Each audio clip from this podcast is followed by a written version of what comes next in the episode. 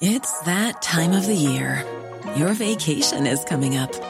You can already hear the beach waves, feel the warm breeze, relax, and think about work. You really, really want it all to work out while you're away. Monday.com gives you and the team that peace of mind. When all work is on one platform and everyone's in sync, things just flow wherever you are. Tap the banner to go to Monday.com.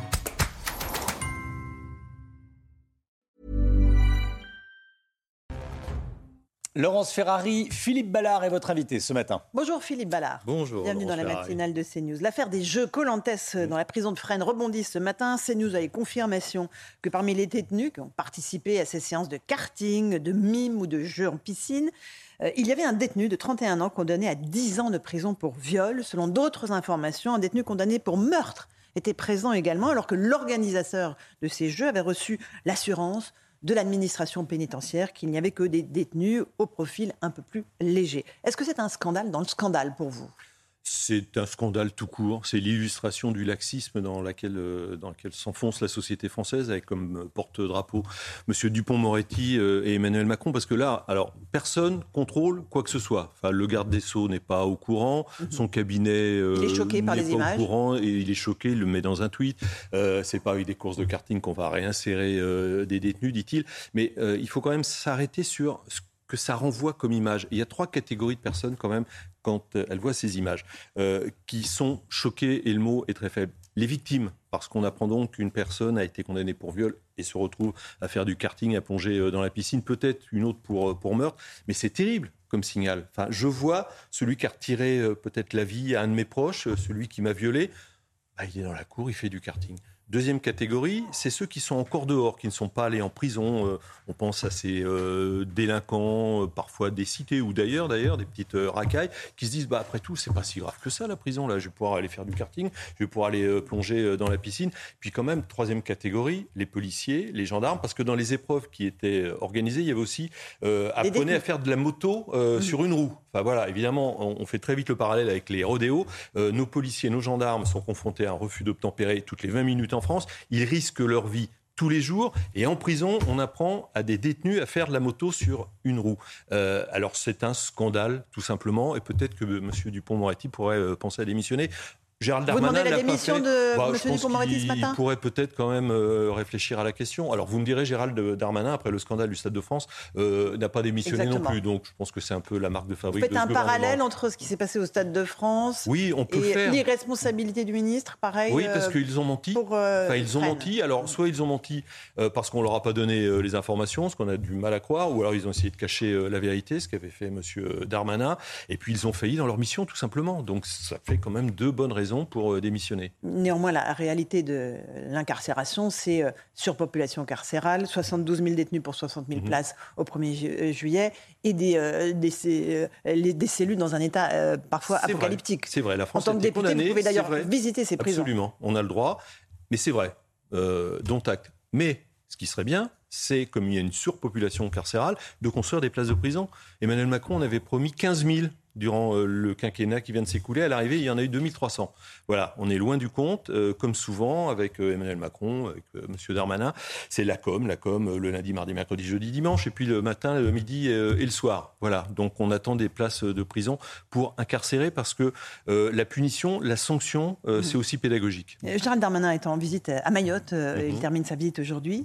il envisage des lieux de redressement pour les mineurs délinquants, encadrés donc par des militaires, euh, ça participe de la rééducation de ces jeunes mineurs, parfois très très jeunes. Les policiers et gendarmes de Mayotte disent qu'ils font face parfois à des jeunes de 11, 10 ou 9 ans armés de machettes et de haches qui leur tentent des guet-apens. Mmh. Ces centres de redressement que propose Gérald Darmanin uniquement pour Mayotte. C'est la solution pour vous? Bah, Qui sont, déjà, on peut s'interroger, qui sont ces gamins de 9, 10 ans, 12 euh, ans? On a dû lire les mêmes articles de presse. Et effectivement, des policiers nous disent, nous, on a face, et les gendarmes d'ailleurs, euh, on a face à nous euh, ces gamins armés de, haches et de machettes. Ce sont, dans la plupart des cas, des gamins qui sont nés sur le territoire de Mayotte, mais dont la mère venait des Comores. Il faut savoir quand même que les Maorais vivent un véritable cauchemar. cauchemar insécurité euh, grandissante et puis un cauchemar migratoire. Plus de la moitié de la population à Mayotte est étrangère. Voilà. Les Maorais sont minoritaires chez eux. Donc ce sont ces gamins qui sont euh, livrés eux-mêmes, qu'on retrouve euh, dans, dans, la rue. Euh, mais ce sont des délinquants. Les délinquants, on les enferme. Alors ce sont des mineurs. On ne va pas refaire l'ordonnance de 1945. On connaît tout le, tout le débat. Il faut les mettre. C'est pour ça qu'ils proposent un centre de redressement, parce que la justice les libère, étant donné qu'ils ont 9, bah 10 ou 11 ans. Ils sont mineurs, voilà. 9, mais, 10, 11 ans. mais les Maorais vivent avec ces gens-là à côté, avec des machettes dans les. Donc vous êtes favorable à ce que propose Gérald Darmanin bah, il, faut, il faut enfermer, il faut faire en sorte que ces gamins soient empêchés de nuire. Mais après, c'est pas suffisant. Qu'est-ce qu'il faut faire? Trois solutions. Hein. On arrête cette folie migratoire euh, à Mayotte, comme d'ailleurs euh, sur l'ensemble du territoire national. On expulse et puis on réforme le droit euh, du sol. C'est ce qu'a proposé voilà. Darmanin. Mais, ah oui, alors lui, il le fait, mais avec des pincettes. Hein. Mhm. Alors on va passer de trois mois à un an. Non, on, que ce soit à Mayotte d'ailleurs, comme sur l'ensemble du territoire national, on passe au droit du sang. Voilà, on arrête avec le droit du sol. C'est une vous pompe aspirante la terrible. Mhm. Mais regardez ce qui se passe à Mayotte, c'est ce qui pourrait très bien se passer euh, sur le territoire euh, national. Vous savez, il y a des départements, le Seine-Saint-Denis, on ne sait même pas combien il y a d'habitants. C'est un rapport parlementaire de 2018 fait par un député LR, un député LRM, qui disent on est incapable tellement il y a de clandestins entre 150 000 et 300 000. On ne sait pas combien il y a d'habitants en Seine-Saint-Denis. Voilà. Et eh ben à Mayotte, euh, c'est pire. Mais le mot redressement, évidemment, ça rappelle peut-être tout simplement Ségolène Royal en, 2007. C'est les centres de redressement, ça fait partie de ce, des choses que vous pourriez approuver. Mais je pense que quand on a des gamins qui ont 9, 10, 11, 12 ans, euh, qui se balade dans la rue en agressant les gens hein, avec des machettes et les policiers, euh, les gendarmes, euh, la moindre des choses, effectivement, c'est un, la sanction, les enfermer, et puis les redresser. Alors que des militaires viennent à la rescousse, est-ce qu'ils sont formés pour ça? Est-ce qu'ils ont vocation à ça? On peut, on peut quand même euh, s'interroger, mais là, on est dans l'aboutissement d'une déliquescence complète du système. Ce qu'il faut, c'est, voilà, encore une fois, arrêter cette vague migratoire, renvoyer et réformer le droit du sol. Marine Le Pen était arrivée en tête, il me semble. 60% au deuxième tour, ça en dit long puisqu'on est dans les pourcentages. On parlait d'insécurité, il y a quand même un chiffre qu'il faut avoir en tête là. C'est 75% des Français sont insatisfaits voilà, dont on a de dimanche euh, du bilan sécuritaire d'Emmanuel Macron. Voilà, et tout se rejoint, hein, ce qui se passe à Mayotte, ce qui se passe dans la prison de, de Fresnes, parce que M. Darmanin, euh, qui nous dit il faut euh, enfermer ces gamins alors dans des centres pour les rééduquer, et puis quand on voit ce qui se passe à Fresnes, vous voyez, une sorte de, double image là qui se télescope. Gérald Darmanin veut faire de l'expulsion des délinquants étrangers une priorité. Il dit qu'une loi est en préparation. On ne sait pas quand est-ce qu'elle arrivera devant le Parlement. Il donne des chiffres tout en refusant de faire le lien entre immigration et délinquance. Il dit 48% des gens interpellés pour des actes de délinquance à Paris, 55% à Marseille, 39% à Lyon sont des étrangers. Et pourtant, il refuse de faire le lien. Pourquoi? Il y a un tabou? Euh, Je pense qu'il y a un tabou, oui, tout à fait. C'est politiquement euh, correct. Euh, nous, nous ne l'avons pas, évidemment. Il y a un lien entre insécurité et immigration. Vous venez de citer les chiffres 55% des personnes des voilà, arrêtées à Marseille sont étrangers, 48% à Paris, je crois que c'est 37% à Lyon. Bien sûr qu'il y a un lien. Alors après, on peut les incarcérer. Quand ils sont incarcérés, on peut les mettre dans des CRA, des centres de rétention administratifs, avec une obligation de quitter le territoire Mais français. ensuite, on ne les Mais après, il ne se passe plus rien parce qu'il n'y a pas de laissez-passer consulaire. Et là intervient la volonté politique avec les pays qui devraient reprendre leurs ressortissants. On pense, ce sont les chiffres officiels, hein, c'est pas une marotte que l'on a, euh, à l'Algérie, le chef de l'État va y aller. On attend, voilà. vous, pensez qu'il va... renouer le dialogue avec le président oui, Tebboune bah, là-dessus Je pense qu'il faudrait qu'il arrête d'avoir un, double discours. Mais pour revenir aux expulsions, ils ne sont pas expulsés parce qu'il n'y a pas laissé passer consulaire de délivrer. Donc là, c'est un bras de fer euh, politique, une volonté politique que l'on doit avoir avec ces pays. Vous reprenez vos ressortissants qui n'ont rien à faire euh, chez nous. Sinon, bah, c'est le bras de fer. On arrête le flux financier, on arrête la coopération économique, etc. etc. Et vous pensez vraiment que le président Macron, qui doit aller jeudi donc en Algérie discuter avec le président Tebboune, va pouvoir lui tordre le bras alors qu'il va venir négocier des contrats pour le gaz, puisque nous n'avons plus évidemment le gaz russe eh ben, on peut Vous pensez que la France est en position d'imposer quoi que ce eh soit à l'Algérie? On peut en douter, effectivement. Euh, malheureusement, on sait que le, taux de reconduite des ressortissants algériens, parce que c'est le chiffre que je prenais, est extrêmement faible. Hein. Ce sont les chiffres de la, de la chancellerie.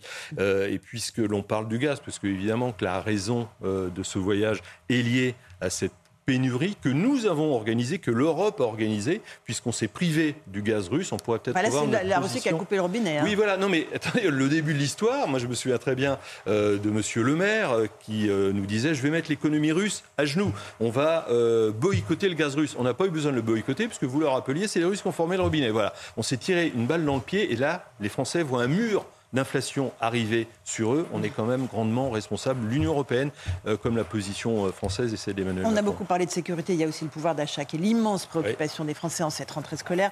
5 euh, à 10% d'augmentation pour les cantines scolaires. Vous avez voté cet été la, loi pouvoir d'achat. Est-ce qu'il faut renouveler d'autres, avoir d'autres mesures pour soutenir les ménages les plus modestes qui vont avoir, comme vous le dites, le mur de l'inflation et d'ailleurs tous les ménages, modestes mmh. ou pas? Alors, on a voté effectivement euh, le projet de loi dont vous parlez sur le pouvoir d'achat. Le compte n'y est pas, mais on incarne une opposition ferme et constructive avec des propositions. On a d'autres propositions euh, portées euh, par Marine Le Pen, notamment au moment de la présidentielle, c'est-à-dire quand l'inflation dépasse d'un point le taux de croissance, ce qui est malheureusement le cas en ce moment, un panier de 100 produits de première nécessité à taux zéro. Et puis, puisqu'on parle de l'énergie, il faut quand même revenir sur ce qui s'est passé en Allemagne il y a quelques jours. La proposition de Marine Le Pen de passer de 20 à 5,5% la TVA sur l'énergie c'est-à-dire le gaz, euh, l'essence, euh, le fuel, etc., etc. Euh, on nous a dit c'est impossible, l'Europe ne voudra pas. Ben, L'Allemagne l'a fait. Elle l'a ramené à 7%. Le Portugal l'a fait. L'Espagne l'a fait. Donc voilà, Marine Le Pen a fait cette proposition. D'autres pays la reprennent. On peut espérer qu'Emmanuel Macron et son gouvernement reprendront ces bonnes idées. Donc vous allez reproposer cette idée de baisse bah, de la TVA On continue, à la, on continue à, la proposer. Vous savez, moi, j'ai été frappé, euh, c'était en, mai, juin, durant la campagne des législatives dans ma circonscription euh, dans l'Oise. Deux petites anecdotes très rapides. Je distribuais des tracts sur le pouvoir d'achat. Il y a une jeune retraitée qui me dit, vous savez, Monsieur Ballard, euh, je vais voter pour vous, hein, je vais voter pour Marine Le Pen, mais moi maintenant j'ai trouvé une combine pour économiser l'énergie, je fais ma vaisselle à l'eau froide. Et euh, le lendemain, j'étais sur un autre marché. Il y a une dame qui me dit oh, J'ai retrouvé de l'huile de tournesol, mais j'ai pris 2 litres, mais j'en ai laissé un à la caisse parce que c'est passé de 1,75€ à 3,45€. Moi, 3,45€, c'est trop cher pour moi. Et c'était au mois de mai et au mois de juin. Voilà, au mois de septembre, octobre. Je mhm. pense que là, on aura un mécontentement grandissant. Avec un risque de manifestation. de ces personnes que j'ai rencontrées. de... On, ne peut pas, enfin voilà, lire dans le mar de café, c'est pas, pas facile, mais on sait très bien que les Français vont se priver. Il y en a déjà des millions qui se privent. Euh, il y a de plus en plus de pauvres en France. On va avoir une situation catastrophique si rien n'est fait. D'accord. Mais avec euh, des Français qui sont représentés au Parlement, ah, oui. à la fois euh, avec votre parti, la NUPS et les filles. Donc il y a une meilleure représentation des Français. Peut-être qu'il y a moins de frustration de leur part. Ah, mais je pense que c'est une. C'est pour ça qu'on a toujours été pour la proportionnelle. Quand vous n'avez plus de députés qui représentent votre ressenti, qui représente votre proposition, effectivement, il y a un risque encore plus grand d'explosion sociale. Là, nous allons incarner, encore une fois, une opposition ferme, constructive, comme l'a dit Marine Le Pen, avec des propositions. Je rappelais celle sur euh, la TVA. On en fera d'autres, évidemment, euh, quand on parlera du projet de loi sur l'immigration. Mais c'est une discussion, hein, parce que là, on a bien compris que Gérald Darmanin s'était fait un petit peu taper euh, sur les doigts. Deux petites questions pour terminer. Le planning familial a été vivement critiqué pour une campagne sur les hommes trans, représenté sur une petite affiche sous la forme d'un homme enceint. Ce planning familial a reçu le soutien d'Elisabeth Rome, ministre déléguée chargée de l'égalité entre les femmes et les hommes.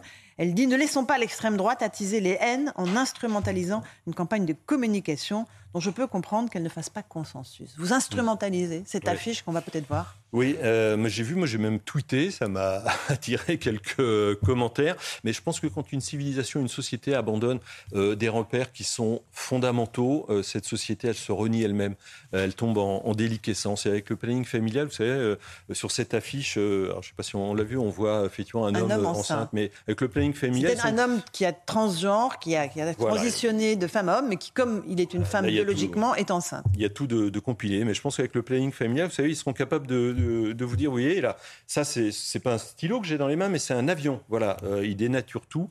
Euh, c'est de la folie furieuse. Il faut stopper ce mouvement parce que ça, ils viennent en aide à des, centaines de femmes aussi. Hein. oui, mais ça remonte au début, 1960, hein, création du planning familial. Et ça avait une autre vocation que ce à quoi on assiste euh, Dernière question. le congrès du Rassemblement national aura lieu le 5 novembre prochain. Il y a une bagarre entre Louis Alliot et Jordan Bardella. Vous avez choisi votre candidat? Alors j'ai choisi, mais c'est pas il n'y a pas de bagarre. Il y a euh, voilà compétition, une compétition. Euh, voilà, euh, j'ai choisi. je soutiendrai Jordan Bardelas, qui n'enlève en rien toute l'estime que je porte à Louis Alliot, moi que j'ai connu dans mon ancien métier. voilà, j'ai été journaliste.